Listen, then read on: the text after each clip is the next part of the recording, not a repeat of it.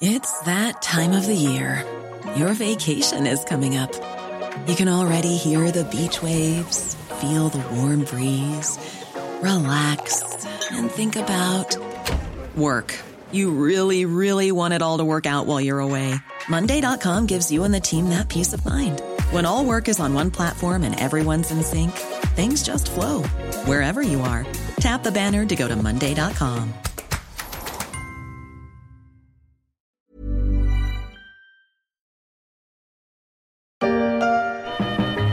Les améliorations sur la gamme des R4 chez Renault. Une 6 cylindres 6 places, la Ramblay.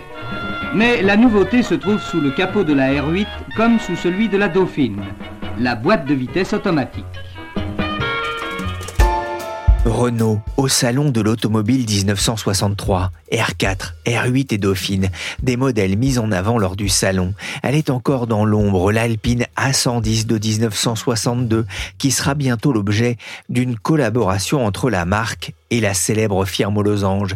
Elle ne va pas tarder à devenir une star des rallyes, et notamment en 1973, après un rallye de Monte-Carlo d'anthologie. Le rallye de Monte-Carlo s'achève. Premier, Andruet Biche. Deuxième, Anderson Todd. Troisième, Nicolas Vial. Six Alpines Renault dans les dix premières places. 20 points au classement.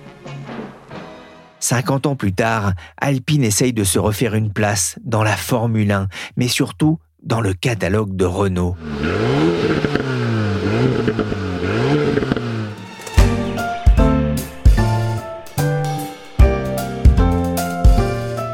Suis Pierrick Fay, vous écoutez La Story, le podcast d'actualité de la rédaction des Échos, un programme disponible sur toutes les plateformes de téléchargement et de streaming. Abonnez-vous pour ne manquer aucun épisode.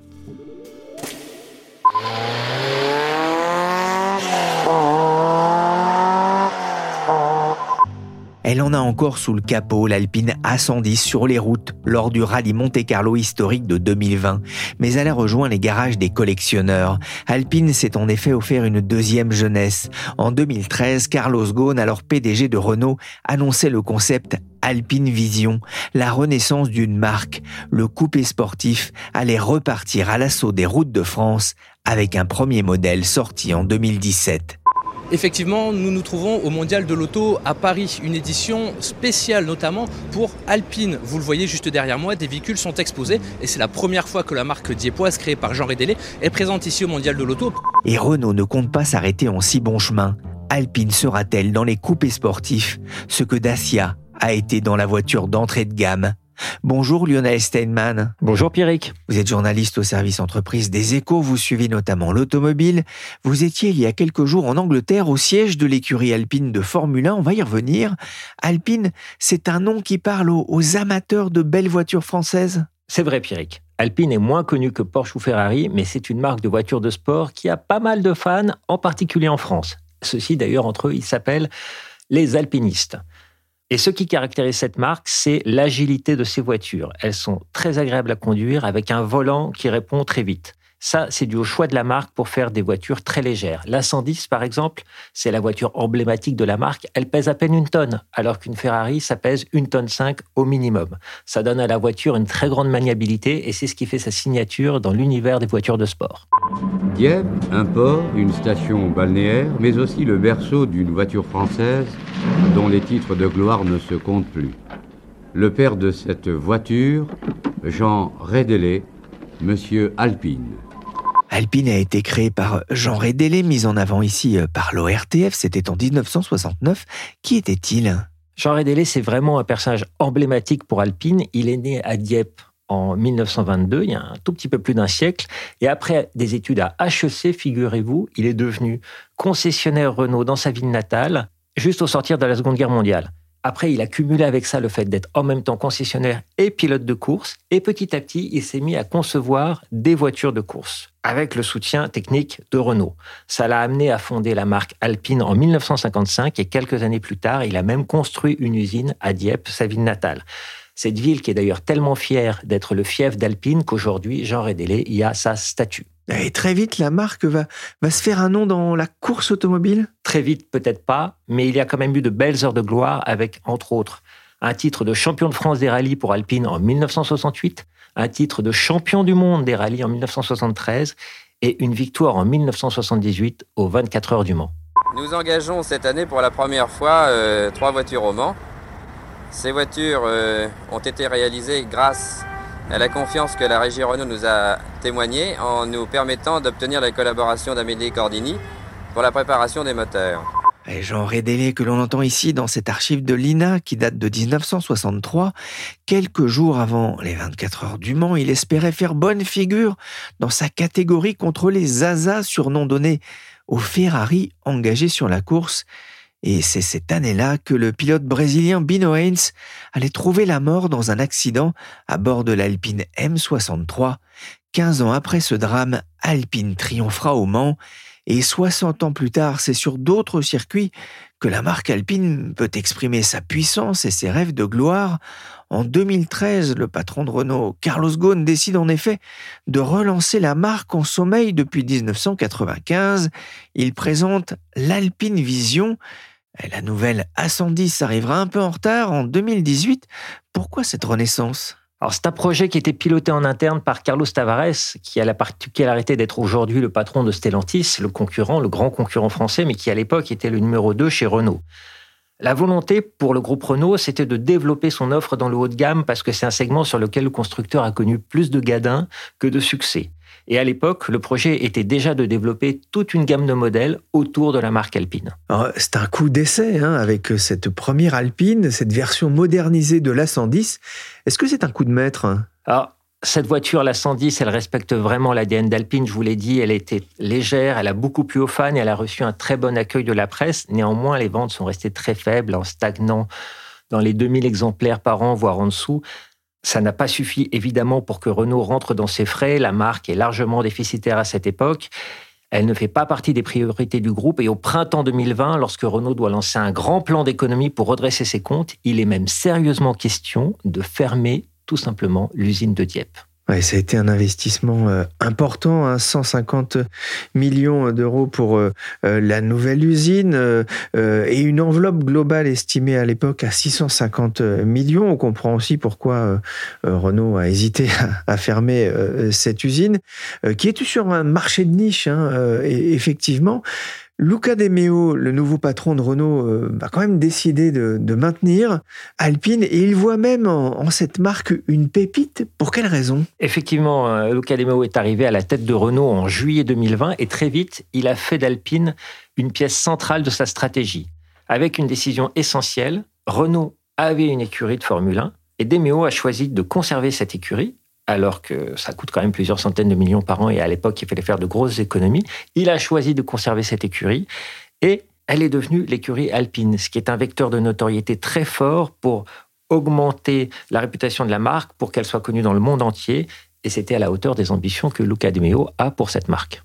La dernière accélération, la dernière remontée, elle va être historique cette voiture, elle va être historique cette euh, victoire, et il va être historique ce pilote. L'ultime accélération, elle est là, elle est là, la victoire d'Esteban Ocon aujourd'hui. Et eh oui, victoire d'un Français en Hongrie. La victoire d'un Français, mais aussi et surtout d'une voiture française, une Alpine au Grand Prix de Formule 1 de Hongrie en août 2021. Une stratégie gagnante aussi pour la régie. Le directeur général de la marque Alpine parlait d'un effet F1 sur les ventes de la marque en 2022, mais il reconnaissait un manque de points de vente pour accompagner la hausse de la demande. Dès 2016, les dirigeants de Renault avaient d'ailleurs en tête d'aller plus loin avec cette marque. Et il y a quelques jours, la firme a réuni la presse pour une visite, alors non pas de l'usine de Dieppe, mais des locaux de l'écurie alpine de Formule 1 en Angleterre. Lionel, vous étiez sur place. Les locaux de l'écurie de F1, c'est tout un symbole? C'est une manière pour Renault de faire passer deux messages sur Alpine. D'abord, insister sur le fait que l'essence d'Alpine, c'est la course automobile. C'est vraiment quelque chose qui est répété, martelé, parce qu'il s'agit de, conserver et de mettre en valeur l'identité de la marque. Deuxièmement, une écurie de F1, c'est une manière de donner une image de modernité que n'aurait sans doute pas donné l'usine de Dieppe. Quand on visite les locaux à Enstone d'Alpine, on a quand même des locaux de 900 personnes, dont 450 sont des ingénieurs. Au premier étage du bâtiment, on a un immense open space dans lequel on a 150 personnes qui travaillent sur des écrans à améliorer le modèle de la saison en cours, mais également celui des deux prochaines saisons. Tout ça est extrêmement technologique. On a pu visiter la soufflerie, on a pu visiter le simulateur de conduite avec un écran qui fait 10 mètres de longueur sur un demi-cercle et dans lequel les ingénieurs sont capables de reproduire tous les circuits qui vont être pratiqués durant la saison. C'est vraiment un univers extrêmement technologique. Nous avons été autorisés à visiter tout cela. Évidemment, il y avait interdiction absolue de faire des photos. Et d'ailleurs, pour s'en assurer, tout le monde a dû mettre son téléphone portable dans une petite enveloppe plastique pour être sûr qu'il n'y aurait pas de photos qui seraient prises en douce.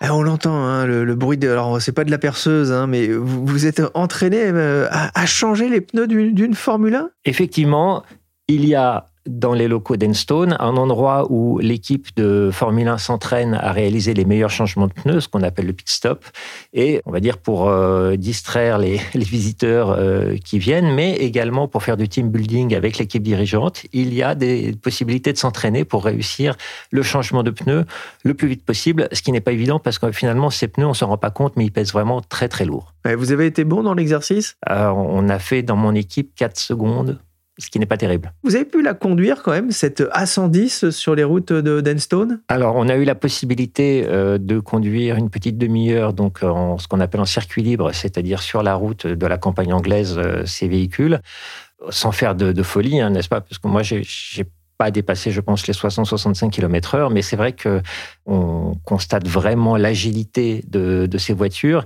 et euh, certaines des personnes qui ont eu un volant en main ont un peu trop voulu constater les possibilités de la voiture, puisqu'il y en a deux qui ont rendu des, voitures un petit peu altérées, avec notamment un pneu qui avait à moitié explosé en ayant frotté un trottoir. Voilà, vous avez raison d'être prudent hein, au, volant. Hein, c'est pas moi qui vais vous reprocher. Euh, c'est vrai qu'il faut éviter de conduire euh, trop vite. Il faut respecter le code de la route. C'est mieux, surtout quand on a entre les mains un, bolide euh, comme ça. On a pu voir aussi, vous avez pu voir lors de cette journée que Lucas Demeo était dans une opération séduction, notamment en direction des marchés? Tout à fait. Il a vanté sa stratégie et il a mis en avant ses objectifs financiers pour le groupe qui sont élevés, puisqu'il s'agit de faire grandir le chiffre d'affaires de 40% par an jusqu'à atteindre 2 milliards d'euros en 2026 et 8 milliards d'euros par an en 2030. Alpine doit également équilibrer ses comptes à partir de 2026 et dégager une marge à deux chiffres à partir de 2030. Des ambitions importantes hein, pour le patron de, Renault euh, sur Alpine, des objectifs de croissance importants, élevés pour une entreprise qui vend 3500 voitures par an aujourd'hui. Ça veut dire qu'il y aura plusieurs modèles pour euh, bâtir cette croissance? Effectivement, Pierrick, l'objectif est de bâtir toute une gamme avec le lancement de pas moins de 7 modèles d'ici 2030. L'idée, c'est d'atteindre grosso modo, même si le chiffre n'a pas été donné, d'atteindre grosso modo 100 000 voitures par an environ en 2030. Alors, les trois premiers lancements seront dès l'an prochain une petite citadine qui sera une proche cousine de la R5 électrique, puis un SUV coupé l'année suivante, et fin 2026, la nouvelle A110 qui sera électrique. Tout ça, selon les gens d'Alpine, cela s'appelle le Dream Garage, le garage de rêve. Un garage de rêve, celui de Philippe Krief, directeur de l'ingénierie et de la performance des produits alpines que vous avez rencontré, Lionel. Alors, dans le Dream Garage, la première chose à dire, c'est que les valeurs d'Alpine vont être préservées sur toutes les voitures. Donc, la légèreté, l'agilité, la performance, un certain niveau de versatilité, d'élégance et, de style à la française. Mais donc, on va aller d'un petit euh, segment B+, on va dire, jusqu'à un segment E, mais en passant par euh, l'Alpine. Euh, comme elle est aujourd'hui et sa, sa, successeur. Donc ça, c'est le Dream Garage. C'est ce qui permet à, tous les clients de trouver leur, leur compte dans une proposition alpine. Mais toutes ces voitures ont les caractéristiques d'une alpine, c'est-à-dire que ce sont des voitures qui vont être agiles, divertissantes à conduire, assez performantes et qui vont offrir un certain niveau de versatilité et une qualité premium. Ça, c'est notre Dream Garage. Et Philippe Krief qui a déjà les yeux de l'amour pour la marque, pourtant il vient à peine d'arriver. J'arrive directement de Maranello, de Ferrari. Alors moi j'étais à un moment dans ma carrière où j'avais envie de me remettre un petit peu en question parce que j'ai déjà fait pas mal de choses. Et quand on m'a parlé de relancer une brand, une marque, une marque française qui est très connue en France et beaucoup moins à l'étranger, qui a en plus des valeurs qui sont importantes pour moi, c'est ceux de la sportivité, de la légèreté, de l'élégance, et qu'il fallait tout refaire depuis le début, c'était exactement le genre de challenge que j'étais prêt à prendre. Donc je suis venu pour ça, quoi. Euh, lancer la marque, mais surtout créer une nouvelle gamme de produits. On va essayer de faire en, 7 ans ce que Porsche a mis 30 ans pour faire. C'est un peu pour vous dire la, complexité. Mais on a les armes pour y arriver, donc euh, ça devrait le faire. Lionel, un ex de Ferrari chez Alpine, c'est tout un symbole? Quand on va chercher quelqu'un chez Ferrari, c'est montrer vraiment qu'on veut se donner les moyens du projet. Et c'est crédibiliser à la fois vis-à-vis de l'extérieur, mais aussi vis à -vis de l'interne. La révolution électrique qui s'annonce dans, l'automobile, est-ce que c'est peut-être aussi une chance pour Alpine Renault de rebattre les cartes dans, ce secteur en, plein bouleversement? Alors comme tous les fabricants de voitures de sport, c'est un virage compliqué à négocier pour Renault. Parce que les clients, en fait, ils ont tendance à préférer les moteurs thermiques. De surcroît, l'agilité est une dimension essentielle dans l'identité d'Alpine, on l'a dit, et ça devient un peu plus compliqué d'avoir des voitures agiles quand on ajoute une batterie de plusieurs centaines de kilos. Donc la marque doit négocier au mieux ce changement. Et c'est en cela notamment que l'arrivée de Philippe Creef peut apporter pas mal de choses à Alpine. La semaine dernière, la marque a d'ailleurs annoncé qu'elle allait concevoir elle-même la plateforme de ses futurs modèles de sport, alors qu'au départ, elle avait envisagé de s'appuyer sur une plateforme existante, celle de Lotus. La différence, c'est que celle d'Alpine pourra embarquer également un moteur thermique et pas simplement du 100% électrique, ce qui n'était pas possible avec la plateforme de Lotus on est en train de comprendre qu'Alpine se réserve la possibilité, contrairement à ce qui était dit il y a encore un an, que peut-être que ces futures voitures, en 2026, 2027, 2028, certaines versions auront un moteur thermique. Alpine, ça parle en France, mais à l'étranger, c'est autre chose. Ce sera l'un des défis de Renault? Tout à fait. Alpine, au départ, c'est connu en France, un peu en Angleterre, un peu en Allemagne, et quasiment pas hors d'Europe. C'est à cela que va servir l'écurie de Formule 1 booster la notoriété de la marque, en particulier aux États-Unis et en Asie, où Alpine a de grandes ambitions et compte se lancer avec des gros modèles SUV coupés à partir de l'année 2028. Please welcome Ballon d'Or, World Champion, Champions League winner and newly appointed Alpine ambassador Zinedine Zidane. Et pour faire rayonner la marque, l'écurie de Formule 1 a fait appel à Zinedine Zidane comme ambassadeur en février dernier. Mais le talent du champion du monde ne suffira peut-être pas à réveiller la marque sur les circuits. Les résultats sont un peu décevants. Alpine n'est que cinquième au championnat des constructeurs cette année. Mais le rôle de Zidane sera un peu différent. Il est chargé de promouvoir un programme destiné à favoriser l'inclusion et la diversité au sein des équipes d'Alpine. Tout droit aucun frisson. Comme les autres. Allez tout droit. Et un jour, quand refaire le même chemin ne suffit plus, prendre un virage.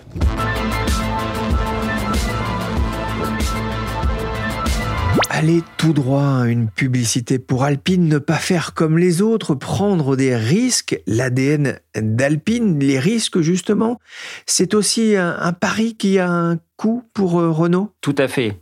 On parle quand même de lancer sept voitures en sept ans. Il faut trouver les usines pour les fabriquer. On parle de développer un réseau de distribution dans le monde entier. On parle de construire une plateforme spécifique. C'est quand même un investissement qui demande généralement plusieurs centaines de millions d'euros. Tout ça va demander beaucoup d'argent et c'est des investissements que Renault, qui est encore convalescent, ne peut pas assumer tout seul. Donc le groupe va chercher des investisseurs. Il a déjà annoncé lundi des investisseurs dans l'écurie de Formule 1 à hauteur de 200 millions, ce qui va leur donner 24% de l'écurie. Et Renault cherche également des investisseurs pour la marque. Et c'est pour ça que le groupe a réuni lundi dernier des journalistes, mais aussi des analystes financiers dans son écurie. Il s'agissait de vanter sa stratégie à long terme et quelque part de montrer à quel point la future mariée est belle. Alors justement, est-ce qu'on a une idée de qui pourraient être ceux ou ses partenaires pour Alpine? Eh bien, je pense que le constructeur chinois Geely a le bon profil.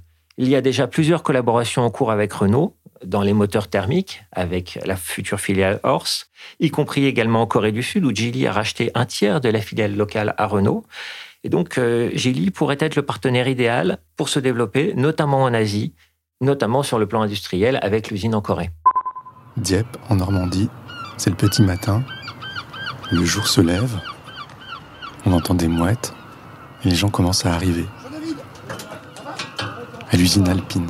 Lionel, il y a quand même un défi quand on veut faire passer euh, la production de 3500 voitures par an à, 100 000. Alors c'est un horizon encore lointain, mais où est-ce que Renault va fabriquer toutes ces voitures? Alors, ce qui est sûr, c'est que l'usine de Dieppe, qui est d'ailleurs euh, pas vraiment une usine, mais plutôt une manufacture, puisqu'elle est environ à 40 voitures produites par jour au maximum, là où une usine normale en fait 60 par minute. Donc, il est sûr que la manufacture de Dieppe ne suffira pas. Elle va sans doute recevoir des investissements pour pouvoir accueillir deux, trois modèles, notamment les modèles de sport. On sait d'ores et déjà que la petite citadine urbaine, qui sera la cousine de la Clio, sera produite à Douai sur la même chaîne que la Clio. On suppute que les futurs modèles destinés à l'Asie et aux États-Unis en 2027 et 2028 seront produits en Corée, probablement avec l'aide de Geely.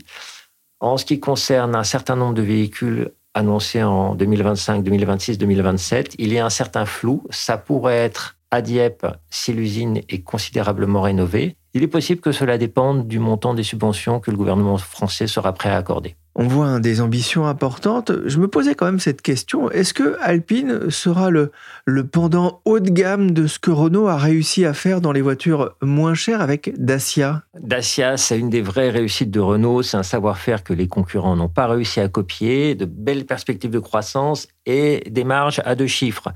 Ce ne sera pas possible de faire aussi bien dans le premium. Mais déjà, une réussite honnête avec Alpine serait un grand succès pour un groupe qui a souvent fait un flop avec ses modèles haut de gamme. Les gens de Renault, ils y croient. Et ils disent qu'Alpine, c'est même leur mini Porsche. Mais pour réussir, je pense que la principale difficulté sera de ne pas galvauder l'âme de la marque. Quand on prévoit de multiplier les ventes par 50, de vendre des voitures de sport, mais aussi une citadine et des gros SUV, il faut faire très attention à ne pas perdre son âme au passage. C'est pour éviter cela qu'Alpine insiste autant dans sa communication sur le sport automobile et la Formule 1. Ouais, être euh, un mélange entre Ferrari et Tesla, hein, si j'ai bien compris. C'est ça, c'est ce que disait Luca De l'an dernier. Merci Lionel Steidman, journaliste automobile aux échos. Cet épisode de la story a été réalisé par Willy Gann, chargé de production et d'édition Michel Varnet.